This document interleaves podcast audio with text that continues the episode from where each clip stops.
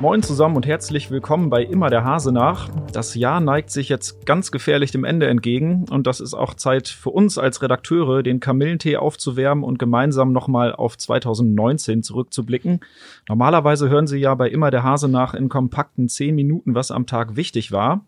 Heute aber nicht. Heute wollen wir uns ein bisschen mehr Zeit nehmen, so vielleicht eine Dreiviertelstunde oder eine Stunde und drei Top-Themen ähm, aus der Stadt Osnabrück zu besprechen. Das mache ich Gott sei Dank nicht alleine als Monolog, sondern ich habe mir Verstärkung aus der Redaktion mitgebracht.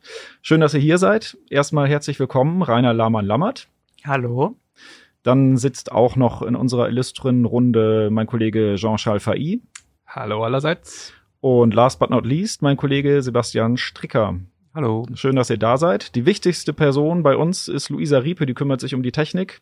Ja, liebe Kollegen, ähm, wir wollen so ein bisschen auf das Jahr 2019 zurückblicken. Ähm, und ich frage mal so in die Runde, was war denn für euch euer Osnabrück-Moment 2019? Rainer, fang du mal an. Naja, die Entscheidung, dass der Neumarkt äh, auch längerfristig erstmal für den Verkehr weiterhin freigegeben wird, war für mich das Top-Thema auf jeden Fall. Ähm, Sebastian, was war dein persönlicher Osnabrück-Moment? Ja, aus äh, meiner persönlichen Sicht, ich kümmere mich ja auch sehr um Verkehrsthemen, war es äh, sicher die Einführung der ersten Elektrobuslinie. Aber auch ansonsten hat sich äh, gerade auf dem äh, im Bereich öffentlicher Nahverkehr sehr viel bewegt in Osnabrück und wird es auch weiterhin. Ja, ähm, ein Zitat war ja, ähm, es gibt jetzt das Osnabrücker E-Gefühl. Ähm, wer das gesagt hat und was damit gemeint ist, das äh, wollen wir dann gleich nochmal eruieren. Ähm, Jean, was war dein Moment 2019? Puh, große Frage. Ähm, Gibt es ja verschiedene Ansatzpunkte, die man da wählen könnte. In, in der Berichterstattung habe ich intensiv begleitet natürlich die äh, Landratswahl, die mit einem Überraschungsmoment dann endete mit der Wahl der grünen Landrätin von äh, Anna Kepschul. Und ähm, dementsprechend war das natürlich die ähm, Überraschung des Jahres für mich. Dann habe ich mich äh, intensiv auch äh, mit der juristischen Auseinandersetzung mit Vonovia beschäftigt. Das war definitiv ein Aufreger-Thema, was ähm, auch wohl nächstes Jahr noch anhalten wird. Und ähm, so, dass der Neumarkt hat, der hat natürlich alle bewegt, die in Osnabrück ähm, leben und die äh, irgendwie äh, mit dem Fahrrad oder mit dem Auto oder mit dem Bus in irgendeiner Weise hier äh, sich bewegen. Da äh, kommt man gar nicht drum herum. Insofern gab es da schon vielfältige Themen, aber so, das waren vielleicht so die Top drei. Mhm. Zeigt ja eigentlich schon, dass viel passiert ist im, im zurückliegenden Jahr. Ähm, mein Osnabrück-Moment war übrigens der Aufstieg des VfL, aber ich glaube, das ist eher ein Thema fürs Brückengeflüster. Ähm, außerdem bin ich ja auch nur der Gastgeber heute.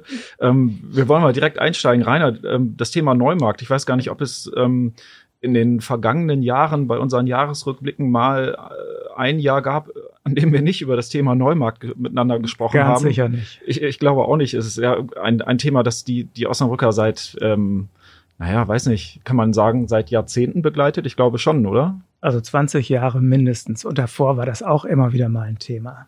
Ja, also es tut sich ja irgendwie schon was am Neumarkt, aber meistens halt ähm, nichts Positives. Ähm, wenn wir jetzt mal. Wir, wir leben doch von den Konflikten in der Redaktion. Ja, das stimmt natürlich, Sebastian, da hast du recht. Also für uns ist es auch manchmal ganz gut. Für uns ist es gut. Genau. Beschert uns immer neue Schlagzeilen. Ähm, aber Spaß beiseite. Also für viele Osnabrücker ist das Thema Neumarkt ähm, äh, ja mit so viel Streit behaftet und Enttäuschung. Ähm, Rainer, vielleicht kannst du noch mal kurz rekapitulieren, was äh, in 2019 auf dem Neumarkt passiert ist oder halt eben auch leider nicht passiert ist. Das erste, äh, die erste Überraschung war, dass das Einkaufszentrum zumindest vom Investor Unibel Rodamco Westfield nicht gebaut wird. Wir hatten schon vorher so das eine oder andere Signal und kurz vorher kam Herr Fipp, der frühere Oberbürgermeister, äh, mit dem Thema an und sagte, das muss die Stadt doch jetzt stoppen. Das dauert und dauert und das kann sich die Stadt doch nicht bieten lassen die kommen doch nicht in die Gänge, also sollte die Stadt Schluss machen damit. Es hatte ja zuvor schon einen Plan, G, einen Plan B gegeben von einer Initiative. Das hatte der Kulturberater Reinhard Richter initiiert. der hat sehr kompetente Leute um sich geschart und die haben auch ein sehr professionelles Konzept vorgelegt. Das heißt, kein Einkaufszentrum äh, an dieser Stelle zu bauen, sondern eine Mischnutzung. Ganz viele verschiedene äh, Dinge sollten dahin. Uninutzung, Büros, unten Geschäfte, oben Wohnungen, Workspace Center, solche Dinge. Da lässt sich eine Menge machen. Und dieses Konzept hat ja lange Zeit erstmal auf Eis gelegen, zwei Jahre lang. Es wurde zur Kenntnis genommen, wohlwollend, aber naja, die Pläne für das Einkaufszentrum bestanden ja weiterhin. Und plötzlich war dann die Nachricht da, das Einkaufszentrum wird nicht gebaut, zumindest nicht von Unibail Rodamco. Und das hat natürlich alles geändert. War das denn, also du hast es ja gerade schon so ein bisschen angedeutet, dass es äh, ja eben schon Entwicklung oder Hinweise gab, dass das ähm, Shopping Center jetzt nun wirklich nicht kommt. War denn die Nachricht, ähm, dass Unibail Rodamco sich aus dem Projekt erstmal zurückzieht, für dich persönlich eine Überraschung nach, nach all den Jahren, äh, in denen das äh, Shopping Center im Raum stand? Ja, es hat mich schon noch überrascht. Es hat mich im Urlaub erreicht. Ich habe das als Push-Nachricht bei noz.de gesehen, war gerade an der Donau. Und ähm, das war schon eine Hammernachricht. Aber ja, es war vorher, wenn man das alles so rekapituliert, schon ein bisschen zusammengebröckelt, das ganze Gebäude. Es hat auch schon lange keine äh, Bekundung gegeben wie früher, ja, das wird selbstverständlich gebaut. Ich kann mich noch erinnern, als verschiedene Fraktionsvorsitzende äh, sich am Rat zu einem, äh, sich vor dem äh, Neumarkt, vor dem grünen Kachelhaus zusammengefunden haben, um darauf hinzuweisen, der Bauantrag wird jetzt vorgelegt. Die haben sich also da vor das Zentrum gestellt. War das nicht die Abrissanzeige, die berühmte? Ja, das, das war quasi der Baubeginn. Also Abriss ist ja, wäre Baubeginn, so war das gedacht damals. Ja, ja, das Und naja, die haben sich voll dahinter gestellt und aus heutiger Sicht wirkt das ein bisschen lächerlich, dass die sich auch so haben instrumentalisieren lassen. Und solche Bekundungen gab es ja schon lange nicht mehr. Aber es gab ja schon auch während des ganzen Prozesses ähm, durchaus auch in der Politik Streit und unterschiedliche Auffassungen. Manch einer will ja immer schon gewusst haben, dass das Center ähm, eben nie in Osnabrück gebaut wird. Ähm, jetzt nach, den, nach diesem Center Flop, das kann man ja schon so sagen, dass es ein Flop ist, hast du dann das Gefühl, dass die, ähm, dass die Politik, dass die Fraktionen und auch die einzelnen Politiker ein bisschen zusammengerückt sind, vielleicht so vor dem Hintergrund zu sagen, naja, okay, jetzt versuchen wir vor Osnabrück gemeinsam was, was Gutes auf den Weg zu bringen? Das ist ja gerade das Interessante. Durch diesen Center Flop sind alle zusammengerückt. Und alle haben sich letztlich hinter das Konzept gestellt, das diese Initiative Plan B entwickelt hat. Das ist eigentlich eine Revolution, die sich da so nebenbei abgespielt hat. Wir haben vor allem immer die Nachricht im Blick gehabt, das Zentrum wird nicht gebaut, aber wie schnell sich alle dann auch zusammengefunden haben und äh, jetzt äh, darauf drängen, dass dieses Mischkonzept realisiert wird, das ist eigentlich eine ziemlich große Überraschung. Das geht ja quer durch den ganzen Rat. Ich habe noch keine Fraktion gesehen, die das in Frage stellt. Alle sind dafür, dass das so gemacht wird. Nur kann ja nicht geschehen, solange das Grundstück Unibel Rodamco Westfield gehört. Genau, also die Geschichte ist ja noch, ja, noch lange nicht am Ende. Ähm, Im Grunde genommen stecken wir jetzt ja mehr oder weniger wieder am Anfang, ähm, denn ähm, die Immobilien gehören dem Investor. Äh, alle wollen, dass was passiert. So richtig geäußert hat der Investor sich ja auch noch nicht, was er sich so vorstellt in Zukunft. Ja, das ist ja auch äh, das Schwierige dabei. Der Investor bietet das Grundstück weiterhin an, also und hat auch die Baugenehmigung nicht zurückgezogen. Das heißt, es könnte theoretisch irgendein anderer, ich sag mal Billiganbieter sagen, wir übernehmen jetzt die ganze Schoße und wir bauen dann das Center nach dem gleichen Konzept, aber alles ein paar Nummern billiger, dann könnte es sich ja vielleicht doch noch rentieren. Denn Unibel Rodamco ist ja ausgestiegen, weil sie gesagt haben, das kostet so viel, das rentiert sich nicht. Und wenn das jetzt so eine Billigmasche würde, das wäre für Osnabrück natürlich eine Katastrophe. Und äh, wir können eigentlich nur hoffen, dass kein anderer auf diesen Zug aufspringt dieser Plan B, den du gerade ein äh, bisschen erklärt hast, welche realistischen Chancen hat denn so ein Konzept? Das bedeutet ja eigentlich auch im Umkehrschluss, dass es jemanden geben muss, ähm, der dem Investor die, die Flächen und die Immobilien abkauft, oder? Idealerweise wäre das die Stadt Osnabrück. Es wäre gut, wenn die Stadt diese Flächen kauft, dann hätte sie auch am meisten Einfluss darauf, was dort geschieht. Aber es sind ja nie offiziell irgendwelche Zahlen bekannt geworden. Man munkelt, dass Unibel Rodamco für die Flächen 30.000 Euro bezahlt hätte. 30 Millionen. 30 äh, Millionen Euro. 30.000 würde ich das. Hätte ich auch sofort Dann würden wir schnell eben zusammenschmeißen. Genau. Klar. Wir wüssten schon, was wir damit machen. Ja. 30 Millionen Euro. Das ist jetzt nur noch der Buchwert, aber so äh, wie es durchklingt, will Unibel Rodamco dieses Geld auch wieder haben. Möglicherweise sogar auch noch das Geld, das sie in die Planung für äh, ihr Center gesteckt haben, für Architekten und alles andere, was da in der Vergangenheit, in den vergangenen Jahren passiert ist.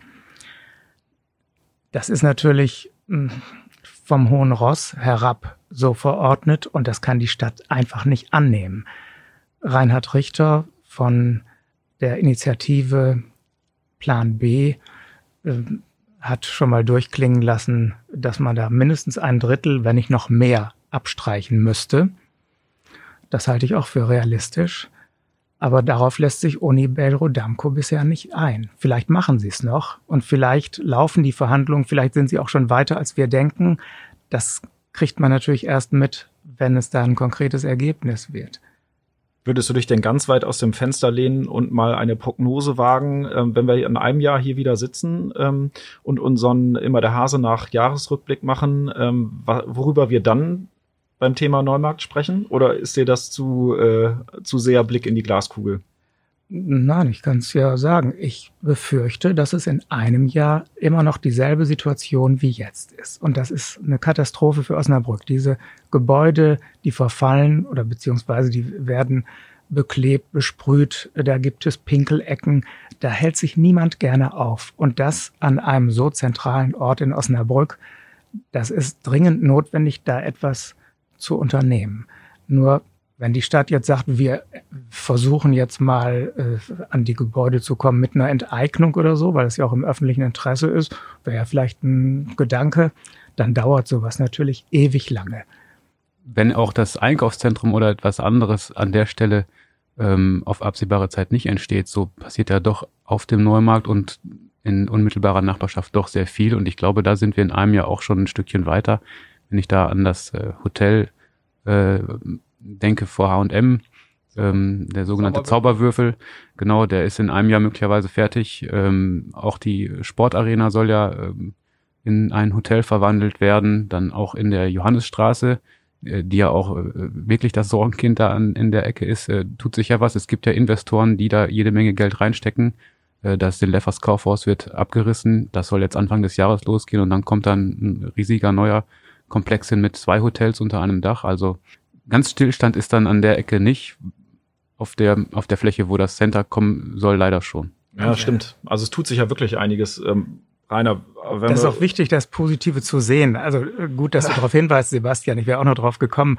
Aber ähm, ich habe jetzt erstmal nur gerade diese Ecke im Blick gehabt mit dem grünen Kachelhaus und dem Wörlgebäude und diesen leerstehenden Immobilien. Das ist ein trauriger Anblick. Aber ich sehe auch, dass es am Neumarkt und an der Johannisstraße vorangeht, wenn auch teilweise langsam. Zum Beispiel Sportarena wollte eigentlich schon vor einem Jahr anfangen zu bauen. Da kommt ja ein Hotel rein. Ähm, bisher ist da noch nichts passiert, aber ich denke, das wird wohl im kommenden Jahr losgehen. Wenn wir über das Thema Neumarkt sprechen, geht es ja jetzt nicht nur um die ähm, Gebäude, sondern quasi auch um den Boden, denn der Neumarkt an sich soll ja auch umgestaltet werden.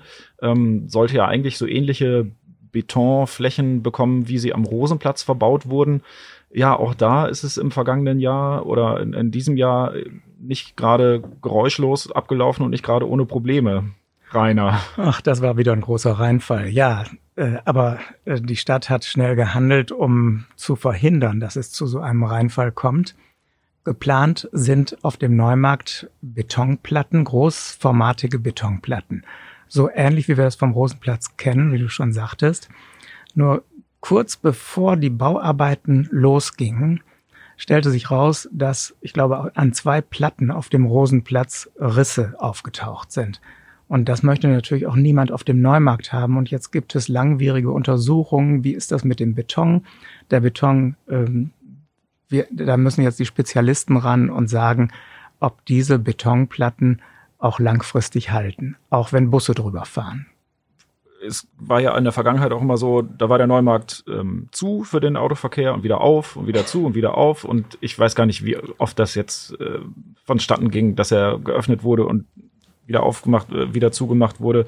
Jetzt gerade dürfen die Autos ja wieder drüber fahren. Es gab ja jetzt gerade in den letzten Wochen noch ein paar entscheidende Urteile im Verwaltungsgericht. Worum ging es da?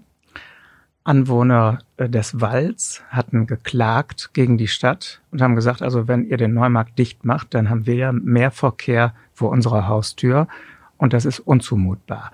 Und diese Frage wurde dann nach langer Wartezeit vor dem Verwaltungsgericht geklärt vor ein paar Monaten.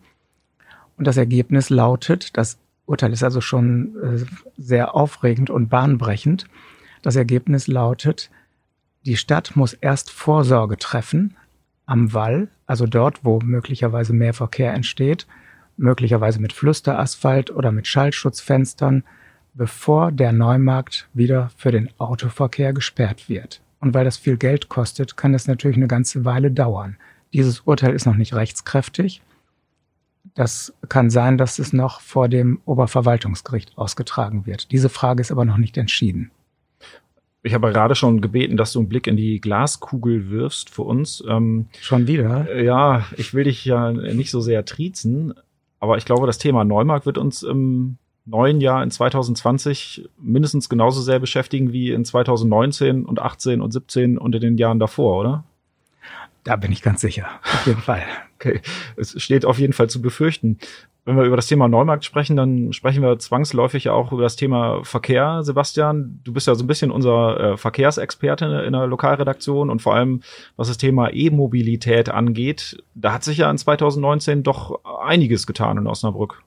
Richtig. Ähm, Elektromobilität, ganz besonders im öffentlichen Nahverkehr mit Einführung der Elektrobusse. Ähm, der erste Schwung ist von einem guten Jahr geliefert worden und dann im Frühjahr auch in Dienst gestellt worden. Es gibt jetzt eine fertige Metrobuslinie, die rein elektrisch fährt von äh, Haste nach Düstrup. Du warst ja bei diesen ganzen ähm, Einführungen der Elektrobusse auch immer vor Ort. Wie fährt sich's denn in einem Elektrobus? Mittlerweile haben sich die Osnabrücker ja wahrscheinlich dran gewöhnt, aber es war ja schon so eine Art kleine Revolution, oder? Ja, also wer noch nie in so einem Elektrobus gesessen hat, der sollte das mal ausprobieren. Es ist leise. Ne? Also wenn man sonst im Bus sitzt, ähm, dann hört man doch schon irgendwie den äh, knatternden Dieselmotor unter sich. Das gibt's im Elektrobus natürlich nicht. Der ist für die Fahrgäste leise, bietet darüber hinaus noch ein paar andere Annehmlichkeiten. Man kann zum Beispiel sein Handy aufladen an USB-Steckdosen. Ähm, ist ja auch nicht ganz unwichtig heute. Das ähm, findet meine Tochter gut, ja. Ja, so ja. findet jeder seine. Gut, wenn man mal an einer Bushaltestelle guckt, wenn die Leute auf den Bus warten, früher hat man sich unterhalten oder so oder mal Blicke zugeworfen, jetzt gucken alle nur noch nach unten. Aber egal, das soll nicht unser Thema sein. Genau. Busse sind natürlich auch nach außen hin leise. Das ist äh, gut für die, die äh, sich sonst im Straßenraum bewegen. Aber der größte Vorteil ist natürlich, die produzieren keine Abgase, ne? mhm. sind äh, lokal emissionsfrei unterwegs, wie man das nennt. Als die Busse kamen, hat der ähm, Herr Rolfes von den Stadtwerken, der Vorstand, der eben für das Thema zuständig ist, gesagt, das ist das Osnabrücker E-Gefühl. Was meint der konkret damit?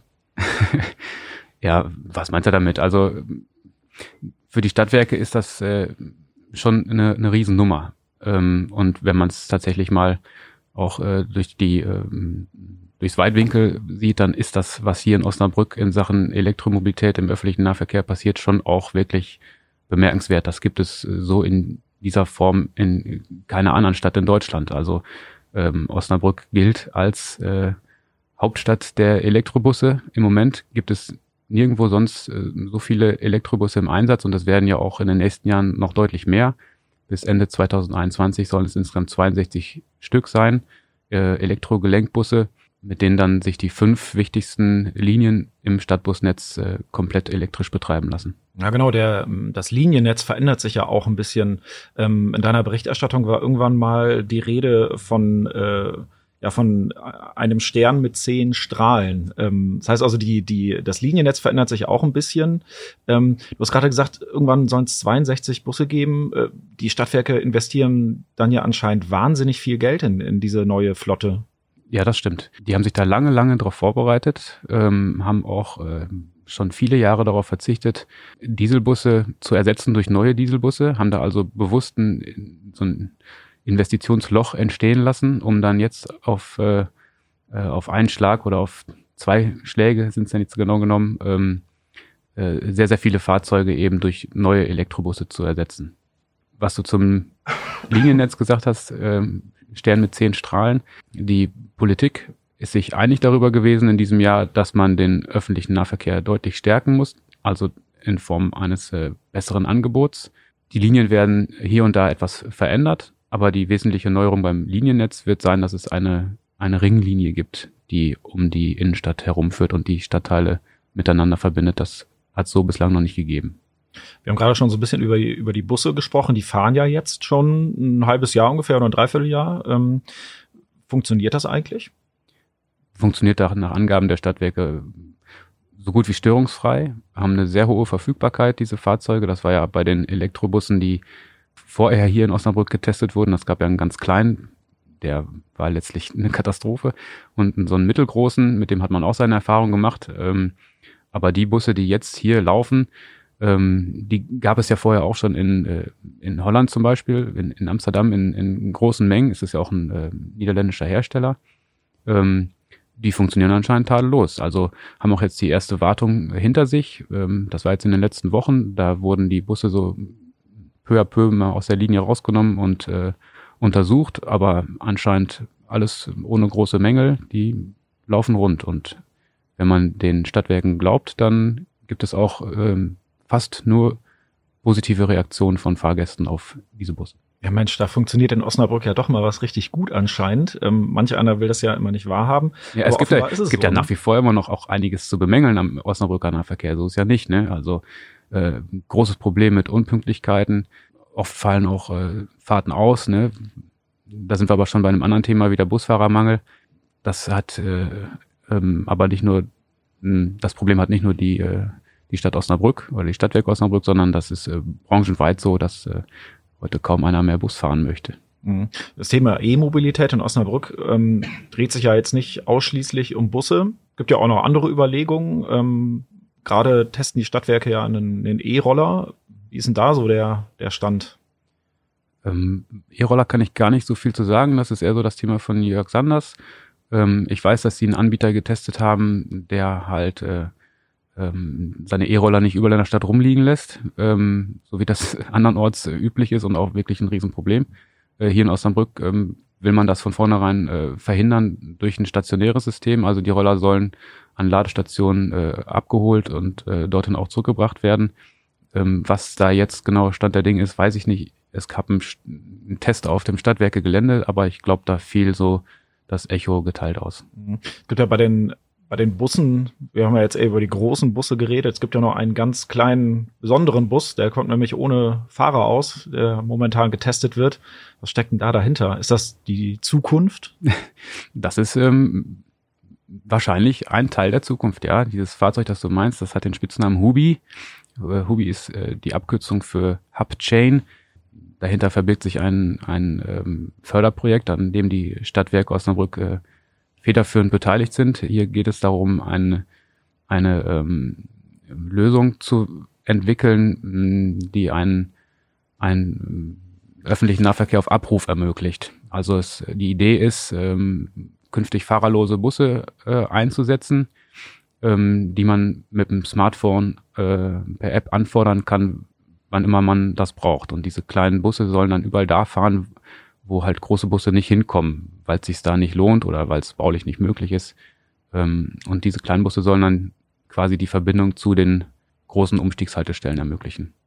Rainer musste ja gerade schon zweimal in die Glaskugel blicken und sagen, was jetzt im neuen Jahr passiert. Was wird sich denn mobilitätsmäßig in 2020 in Osnabrück noch tun? Mm, was wird sich tun? Also es, der nächste Schwung Elektrobusse wird erwartet. Ähm, es gab ja noch im, im, Sommer dann eine große Bestellung über 49 weitere. Äh, die werden dann jetzt äh, Stück für Stück dann ausgeliefert. Damit ist im nächsten Jahr dann auch schon äh, zu rechnen, dass das losgeht. Ähm, dann werden auch für viele sichtbar im Stadtbild weitere Ladestationen dann errichtet an den ähm, Endhaltestellen der Linien, die dann eben elektrifiziert werden. Das äh, neue Stadtbusnetz geht dann im Februar an den Start. Ähm, Aber eine ganz große Idee, die sich weiterentwickeln könnte, ist äh, der Sunglider. Den äh, muss ich noch unbedingt erwähnen in diesem Zusammenhang. Ich hätte auch noch danach gefragt. So ist ja nicht.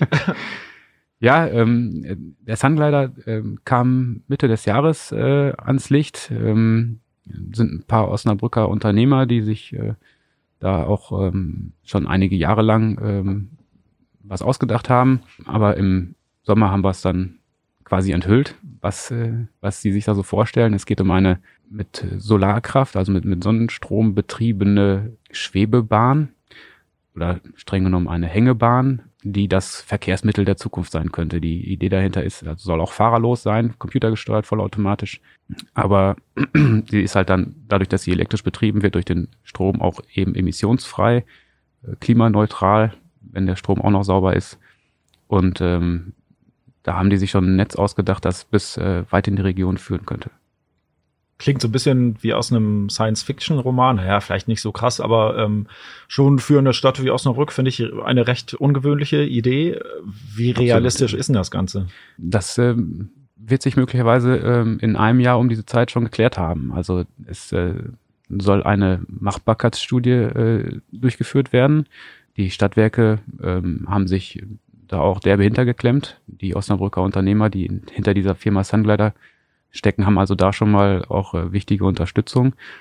Das, äh, der Antrag liegt jetzt beim, beim Land. Das soll halt die äh, Gelder locker machen, die man braucht, um das gut untersuchen zu können. Aber die Signale, die äh, ich in der Richtung empfangen habe, sind, dass äh, das Land durchaus dazu bereit ist, das mal prüfen zu lassen. Mhm. Und die Stadtwerke sagen, wenn wir da dieses Jahr noch den Förderbescheid bekommen, dann wissen wir Ende nächsten Jahres schon ziemlich genau, wie realistisch dieser Sunglider wirklich ist. Das ist ja jetzt natürlich auch vielleicht der, der ähm, zweite Schritt vom ersten, aber äh, so ein Ding wird doch wahrscheinlich wahnsinnig teuer sein, oder? War, sind da schon irgendwelche Summen mal genannt worden, was so ein, äh, was so ein Sunglider Gerät vor Osnabrück dann kosten würde? Ja, die, ähm, die, die Leute von der Firma Sunglider haben eine recht dicke Ideenskizze vorgelegt und da stehen auch viele Zahlen drin. Wie plausibel die sind, kann ich natürlich beim besten Willen nicht sagen, aber um mal eine da rauszupicken, gut 400 Millionen soll die Fahrzeuge und die Anlagen kosten. Ähm, diese Solaranlage, die noch oben drauf kommt, also die ganze Trasse soll überdacht werden mit, äh, mit Solarzellen, auch nochmal gut 300 Millionen. Also da kratzen wir schon fast an der Milliarde und Gerade neulich habe ich noch mit einem BWL-Professor der Hochschule zu tun gehabt, der sagt, also Sunglider hat es ja in der Form noch nie gegeben, da haben wir überhaupt keine Erfahrungswerte und eigentlich kann man die ganzen Summen mal locker mit drei multiplizieren, dann könnte es ungefähr hinkommen. Also ja, Wahnsinn. Aber Rainer, das wäre doch eine gute Idee für einen Neumarkt, so ein, so ein Umsteigebahnhof, Sunglider, direkt von oben runtergehen und dann ins nicht vorhandene Shopping Center, oder? Die Idee ist ja faszinierend. Der Neumarkt ist auch breit genug, um diese Sunglider äh, aufzunehmen, denke ich. Zumindest wenn kein Autoverkehr mehr auf dem Neumarkt ist. Ja, aber das wird ja wohl noch ein Weilchen dauern. Ich hoffe, dass sich bis dahin die anderen Neumarktfragen geklärt haben. Ja, das kriegen wir hoffentlich hin. Ist auch in der Tat schwer vorstellbar. Also sich äh, so ein, ähm, so ein ja, ich nenne es jetzt mal erstmal Ungetüm im, in der Stadt vorzustellen, mit äh, den ähm, mit den Stützen in der Mitte der Fahrbahn und oben dann zwei Schienen dran, an denen dann Fahrzeuge hängen und hin und her äh, rasen. Alles über den Köpfen der Menschen, über den Autos. Also es äh, in, in, in der Stadt Osnabrück. Also meine persönliche Prognose ist, wenn man herausfinden sollte, dass der Sunglider sich äh, rentabel darstellen lässt, dann ähm, wird er möglicherweise auch entstehen, aber vielleicht nicht unbedingt in Osnabrück. Ja, ich hätte, also mich würde in der Tat interessieren, ähm, wenn wir jetzt knapp bei einer Milliarde schon fast sind an Kosten, wie teuer wäre denn so eine Straßenbahn? Das ist ja auch, also kennt man ja eher aus so äh, Städten von der Größenordnung wie Osnabrück. Ähm, wie realistisch ist denn, dass als Alternative zum Sunglider so eine Straßenbahn hier entsteht? die äh, Straßenbahnidee oder auch Stadtbahnidee ist ja schon ein paar Jahre alt. Es gibt ja auch eine Initiative in Osnabrück, die das äh, immer wieder vorgeschlagen hat und äh, auch fordert, dass das auch mal gründlich untersucht werden müsste. Dazu ist es vor einigen Jahren, als die Gelegenheit bestand, nicht äh, gekommen, äh, bedauerlicherweise. Deswegen ist es auch da ein bisschen Stochern im Nebel. Ob das am Ende viel billiger wäre als dieser Sunglider, weiß ich auch nicht, aber natürlich hast du recht, das System Stadtbahn oder Straßenbahn ist erprobt, wird in vielen anderen Städten ausgebaut oder da, wo es noch nicht existiert, existiert, teilweise auch neu gebaut. Also es gibt andere Städte, die sich das trauen und die da investieren. Grundsätzlich scheint das auch in Osnabrück möglich, aber irgendwie auch nicht so richtig gewollt. Also die Politik lässt das auch ein bisschen schlabbern, das Ganze. Ja, und ähm, der Sunglider, alleine schon der Name ist natürlich auch ein bisschen hipper als so eine, Ah, cool, als so eine ja. Straßenbahn, die es ja hier schon mal gab. Für eine Stadt wie Osnabrück kann es nicht unter dem Sunglider gehen. äh, wir werden sehen, was draus wird. Ähm, Ich mag noch nicht so richtig dran glauben. Ja, Aber- aber Jean, du, du hast dich in diesem Jahr, ja, hast du ja gerade schon gesagt, um ein ganz anderes Thema gekümmert. Harter Themencut, aber wollen wir trotzdem machen. Jean, das Thema Vonovia hast du dir ja ähm, gekrallt sozusagen hast dich um das Thema gekümmert. Ähm, du erzählst uns gleich mal, was du so erlebt hast, aber was glaubst du passiert in der Bochumer Konzernzentrale, wenn die deine Osnabrücker Nummer sehen und denken, oh, jetzt ruft der VI wieder an. Da knallen wahrscheinlich nicht gerade die Sektkorken, oder? Also beliebt Ja. gemacht hast du dich bei Vonovia, glaube ich, Nee. nicht. In der Tat nicht, glaube ich, also zumindest der damalige Vonovia Regionalchef äh, Ulrich Schiller, der ist mittlerweile nicht mehr bei Vonovia, äh, sondern in Berlin bei einer Wohnungsbaugesellschaft. Ähm, inwiefern meine Berichterstattung dazu beigetragen hat, weiß ich nicht.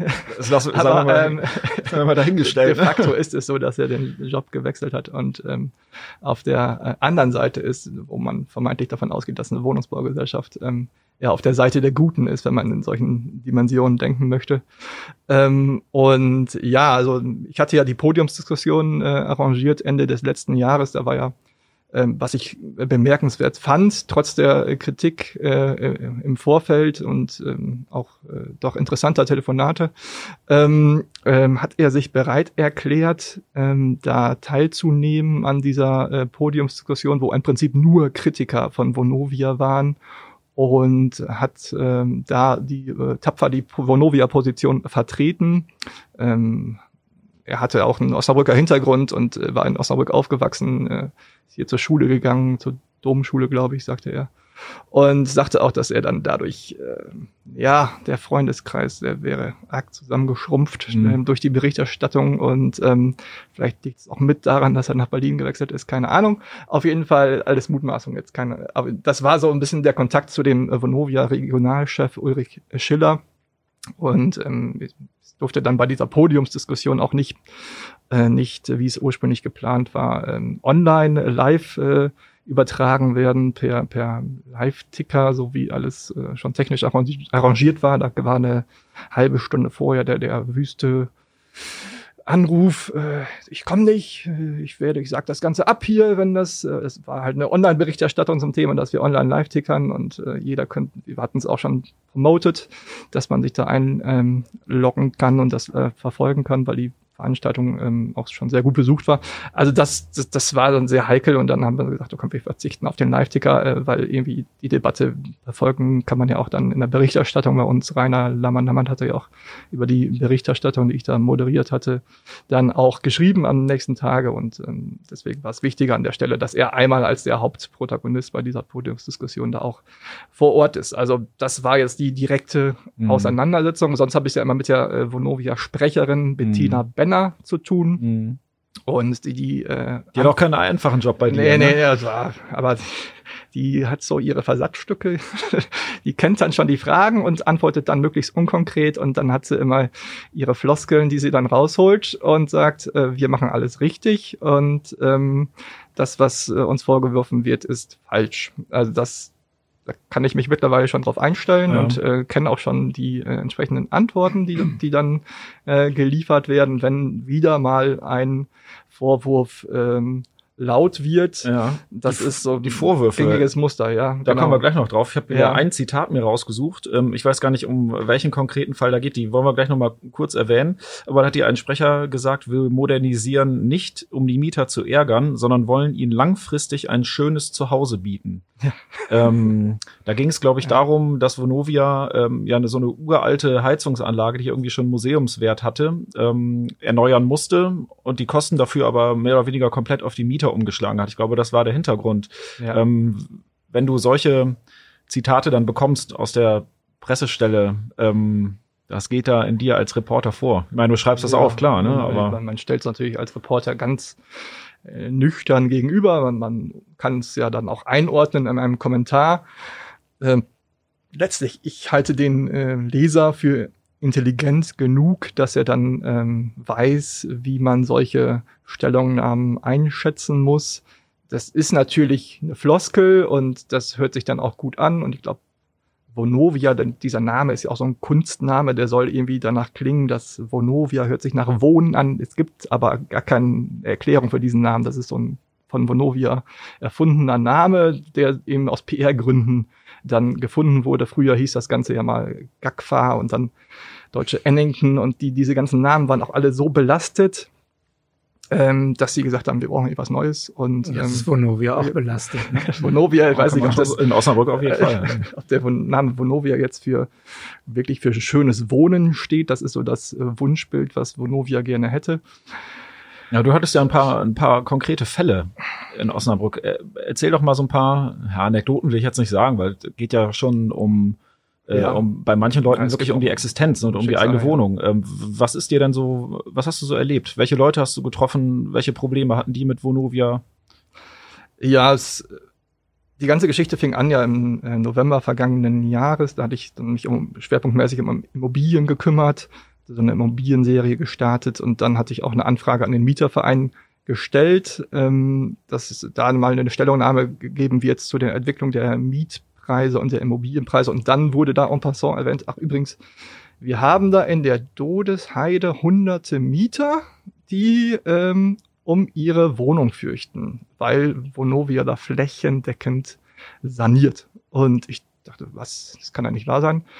Bin da mal hingefahren und in der Tat, da sind da mehrere Wohnblöcke, die dann komplett auf links gedreht werden und ähm, puh, da habe ich dann irgendwie mehrere Leute auch vor Ort gefragt, die dann auch nicht namentlich in der Zeitung äh, erscheinen wollten, aber die dann sagten, äh, pff, ich weiß auch gar nicht, wir hatten da schon so Ankündigungen von einer Modernisierungsmieterhöhung, wie es dann so schön heißt.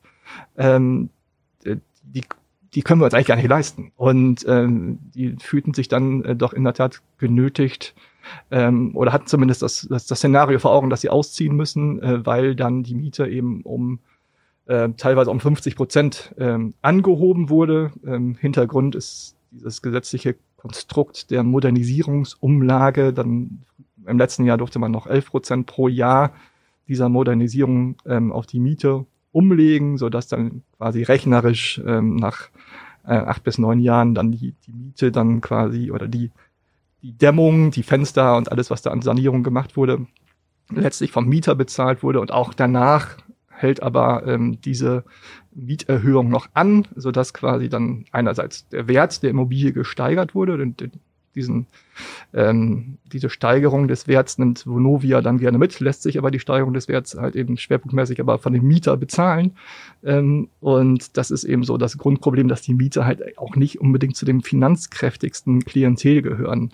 Und das ähm, so hat man eben den Eindruck, dass äh, Vonovia ähm, Profit schlägt aus der Wohnungsnot in der Stadt. Vonovia ist ja größter Vermieter mhm. in der Stadt mit, mit 4000 Wohnungen, hat halt eine gewisse Marktmacht und das, das ist so ein bisschen dieses Szenario, was ähm, dann auch für Empörung sorgte.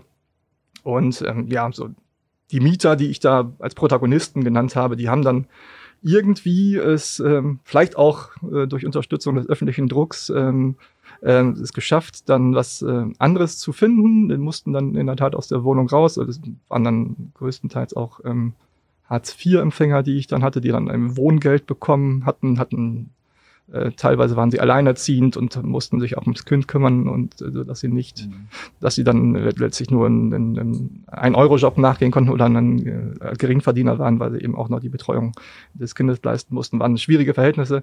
Ähm, und äh, letztlich haben sie es aber geschafft, ähm, woanders unterzukommen und ähm, ja, das hat sich da zum Guten gewendet, dass sie sich auch an die Presse gewandt haben. Ich habe bei der ähm, Podiumsdiskussion, die du gerade erwähnt hast, ähm, ja auch einen Protagonisten kennengelernt, mit dem du sehr viel Kontakt hattest. Bernd Mühle heißt er, glaube ich. Genau. Ähm, der hat ja noch ein ganz anderes Problem. Das hatte ich gerade schon erwähnt. Da ging es um die Heizung. Erklär uns das doch noch mal. Ja, also spezielles Thema. Ähm, also Vonovia saniert ja oder modernisiert. Und diese Modernisierungskosten, das ist das System, äh, darf Vonovia umlegen. Im letzten Jahr 11 Prozent pro Jahr, jetzt gibt es eine neue Regelung, 8 Prozent pro Jahr auf die äh, Miete umlegen von diesen Modernisierungskosten. Das nutzt Vonovia äh, so gut aus wie kein anderer. Ähm, und ähm, das exemplarisch dafür steht der Fall von Bernd Mühle. Da ähm, sollte er für den äh, für die Erneuerung einer 37 Jahre alten Heizungsanlage, die offenbar auch schon äh, mal. Hey, die ist so alt wie ich. Ja. genau, und äh, die war auch schon mal kaputt und da musste dann noch der Schornsteinfeger kommen und nach Angaben von Ben Mühle war es auch noch so, dass der Schornsteinfeger gesagt hat, diese Heizung darf so nicht mehr betrieben werden. Also sprich, wenn man das so hört, würde der gesunde Menschenverstand ja sagen, ja, das ist doch eine Instandhaltung und keine Modernisierung. Wenn die doch ohnehin ausgetauscht wird, dann gibt es auch gar keine Notwendigkeit dafür, eine Mieterhöhung zu verlangen. Äh, insofern äh, streitet man sich da um die Definition von äh, Modernisierung und Instandhaltung. Also Vonovia hat es dann aber so ausgelegt, dass man ähm, 98 Prozent dieser Kosten, die dann offenbar auch noch deutlich überhöht waren, auf den Mieter umgelegt hat. Und ähm, das hieß 117 Euro monatlich sollte Bernd Mühle und die anderen drei Mietparteien in dem Haus dann äh, auf einmal mehr zahlen. Und da hat er sich dann gegen gewehrt und hat sich einen Anwalt genommen und darüber hatte ich dann berichtet. Erst hieß es dann mein Prozessauftakt zu Beginn des Jahres. Vonovia nimmt sich gar nichts davon an. Er hat auch gar keine äh, Notwendigkeit gesehen, auf diese, auf entsprechende Vergleichsvorschläge, die die Richterin da anregte, einzugehen. Und dann auf einmal wendete sich das Blatt ich hatte dann ähm, das irgendwie nicht ganz verstanden, dieses Gebaren von Vonovia, weil eigentlich völlig einleuchtend war, dass Vonovia da äh, maßlos übertrieben hat bei dieser Preisforderung ähm, und bei dieser Mieterhöhung und hatte mich dann an die Heizungsinnung Osnabrück gewandt und hat mal nachgefragt, kann das denn überhaupt sein? Vielleicht, vielleicht äh, gibt es da eine Möglichkeit, dass Sie mal Ihre Expertise einbringen und da mal eine Einschätzung geben. Was ist denn eigentlich üblich, wenn man so eine Heizung austauscht. Ähm, Sie können ja nur die Kostenseite beleuchten, aber einfach mal die, die Kostenseite. Also 54.000 Euro sollte diese neue Heizungsanlage kosten. Oh, dann, stolzer Preis. Das ne? ist, ja, ja. Dann, laut, laut, laut Vonovia 54.000 54.000 Euro hatte Vonovia mhm. über die Tochtergesellschaft, die Vonovia Modernisierungs GmbH, abgerechnet. Und ähm, ja, der, der Innungsobermeister sagte dann, hm, also wenn ich das mache, das war so ein Standardgerät, äh, so eine Wolf CGB ähm, 50, also eine Standardbrennwertanlage, die man die eigentlich keine besonderen ähm, Kompetenzen erfordert, laut Innungsobermeister. Also, wenn er die einbaut, sagt er, das ja, so, kostet insgesamt 15.000 Euro. Mhm selbst wenn man berücksichtigt, dass, dass da Kosten anfallen für den Einbau, die, ein, die Anlage an sich kostet vielleicht 6.000 und der Rest ist dann Einbau und, und dann ist mit 15.000 aber auch gut und nicht ja. 50.000. Bam, das ist eine klare Ansage, ne? Also und dann, dann gab es da noch Ingenieursleistungen, die abgerechnet wurden, die dann alleine schon äh, mit 15.000 Euro abgerechnet wurden. Ja, und das war eben diese, diese Krux. Also, wenn ich das richtig verstehe, ist ja auch das äh, Problem bei Vonovia, dass sie alle Gewerke oder alle Leistungen eben selber erbringen durch eigene, eigene Tochtergesellschaften oder so, ne? Und dass sie ja nicht dann angewiesen sind auf die Arbeit des äh, günstigen Innungsobermeisters mhm. aus Osnabrück, sondern dass sie eben alles quasi im Konzern erledigen können und dann natürlich auch ein Interesse haben, dass das die Rechnungen hoch sind, oder? Nicht gerade ein leuchtendes Beispiel für Transparenz offenbar, ne? Nee, und das, das Witzige ist, dass Vonovia sagt, also wir machen das ja mit unseren Tochtergesellschaften. Es gibt irgendwie deutlich mehr als 100 Tochtergesellschaften bei äh, Vonovia. Es sticht ja vor diese Vonovia Modernisierungs GmbH. Ähm, wir machen das, um den Preis möglichst gering zu halten für unsere Mieter. Das ist, also, das ist ja diese Unverschämtheit, wenn man sich dann diesen Fall mal vor Augen führt. Ähm, der, gegenüber dem lokalen Preis, der angesetzt würde, viermal höher liegt, knapp viermal höher.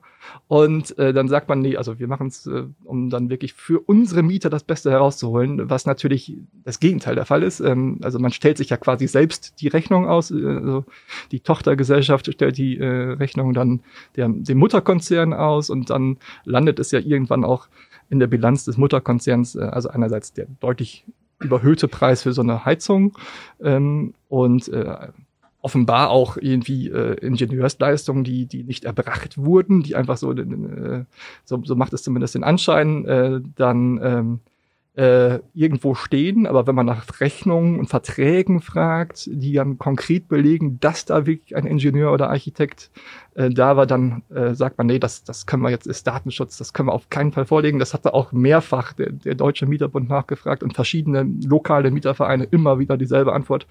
Äh, diese äh, Verträge können wir nicht vorlegen. Ich habe auch gerade erst nochmal darum gebeten, weil wenn man doch nichts zu verbergen hat und doch nur das Beste für den Mieter will, dann müsste es ja eigentlich gar kein Problem sein, sowas vorzulegen müsste auch im ureigenen Interesse von Vonovia sein, aber ähm, da äh, blockt man dann ab. Hast du denn das Gefühl, dass du mit deiner Berichterstattung in diesem Jahr äh, was bewegen konntest? Ich bemühe mich. Ich bemühe mich. Ich weiß nicht, ja, ich bin ja jetzt ein äh, Lokalreporter hier in Osnabrück und es sind halt 4000 Wohnungen hier in Osnabrück und bundesweit sind es halt 400.000 Wohnungen mhm. von Vonovia und es ist halt Deutschlands größter Vermieter auch. Deshalb äh, weiß ich nicht, wie, wie, wie ernst man meine kritische Berichterstattung vor Ort nimmt. Es ist ja nicht so, dass ich der Einzige bin, der berichtet. Auch der Spiegel hat schon berichtet über die Thematik ähm, und über, dann ging es über Betriebskostenabrechnungen, die auch deutlich überhöht sein sollen über diese Tochtergesellschaften dann eingefordert und wenn man dann nachfragt, das gab es auch schon in Osnabrück, dann, dann wird das dann auch wieder zurückgenommen, diese überhöhten äh, Betriebskostenabrechnungen. Also sprich, immer wenn man sich wehrt, so habe ich es zumindest äh, nur mitbekommen, dann äh, letztlich hat man auch, wenn man hartnäckig genug war, äh, äh sein Recht bekommen. Ja, aber auch nur dann. Ne? Aber nur dann. Scheint ja, ja irgendwie genau. auch eine, eine, Art Masche zu sein, so, weil das, weitaus nicht jeder hat ja. die Mittel, sich wirklich zu wehren. Ja, ja, und die, die Nerven und ähm, auch äh, letztlich die, die das Interesse und ähm, ja, und man, man braucht natürlich auch einen Mieterverein vielleicht im Hintergrund, dann kann man über den Mieterverein vielleicht auch ähm, so eine Rechtsschutz in Anspruch nehmen. Also das sind verschiedene Hürden, die man dann erstmal nehmen muss. Dann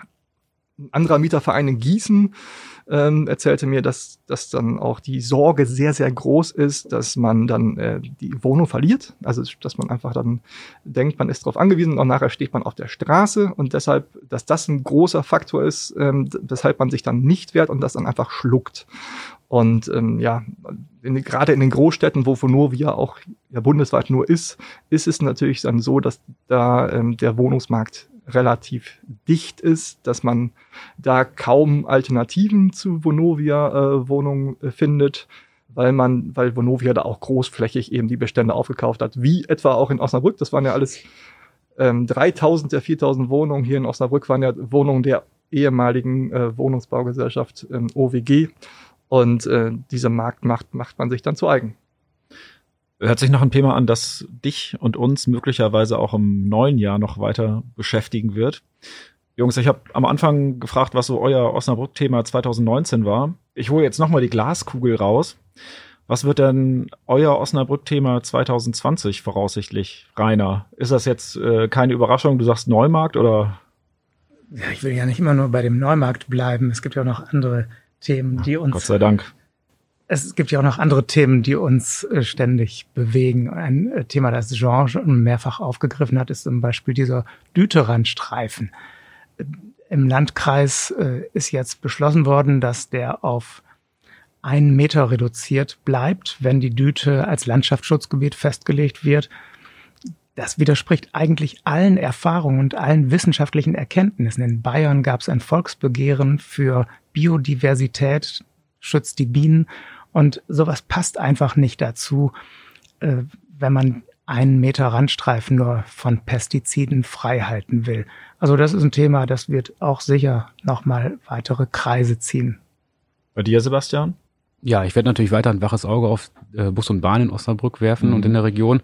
Ähm, darüber hinaus kümmere ich mich auch noch intensiver um den Zoo zum Beispiel und um Universität und Hochschule und da ist auch sehr viel in Bewegung. Im Zoo wird auch viel umgebaut. Ähm, das wird so weitergehen, da dürfen wir gespannt sein. Ähm, Löwenanlage, für die Elefanten soll was Neues kommen, vielleicht sogar noch für Wassertiere. Ähm, da ist sehr viel in Bewegung. Persönlich interessiert mich auch sehr, wie es am Güterbahnhof weitergeht. Also das ist ja auch so ein ständiger Zankapfel. Und ähm, wenn da mal hier und da ein paar Lösungen gefunden werden, da laufen ja auch äh, Prozesse, ähm, dann kann sich da auch ähm, viel bewegen. Und Jean, bei dir? Schon eine Idee? Ja, also es gibt natürlich mehrere Themen, die mich äh, die mich bewegen und die ich, wo ich noch einen Fokus drauf legen werde. Also einerseits natürlich das Thema Wohnen. Ähm, ich werde ja auch weiterhin den Fokus auf äh, regionale also Themen legen, also Stadt und Landkreis. Da würde mich interessieren, wie äh, ist denn künftig die Zusammenarbeit zwischen, zwischen Stadt und Landkreis unter der neuen Landrätin Anna Kepschul. Das war ja in der Vergangenheit so ein bisschen schwierig, hatte man den Eindruck, dass jeder eben nur auf seinen äh, auf seinen Bezirk äh, den Fokus gelegt hat und nicht darauf, wie wir als Region besser vorankommen.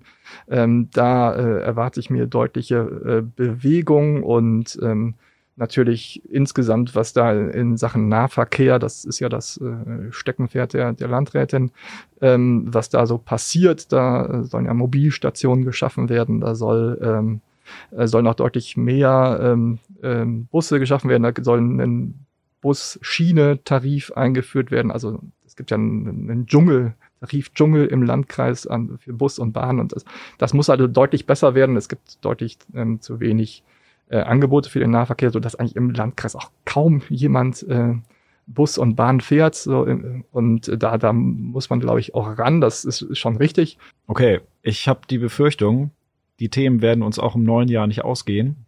Äh, ich danke euch aber, dass ihr den Spaß hier mitgemacht habt, ein bisschen mit uns äh, und für unsere Hörer zurückgeschaut habt, vorausgeblickt habt. Ähm, 2020 wird spannend. Es wird übrigens auch noch einen zweiten Teil des Immer der Hase nach Jahresrückblicks geben. Den hören Sie, liebe Hörer, am Freitag nach dem Weihnachtsfest. Bis dahin wünschen wir Ihnen frohe Weihnachtstage. Machen Sie es gut, kommen Sie gut über das Weihnachtsfest und bleiben Sie uns treu. Tschüss.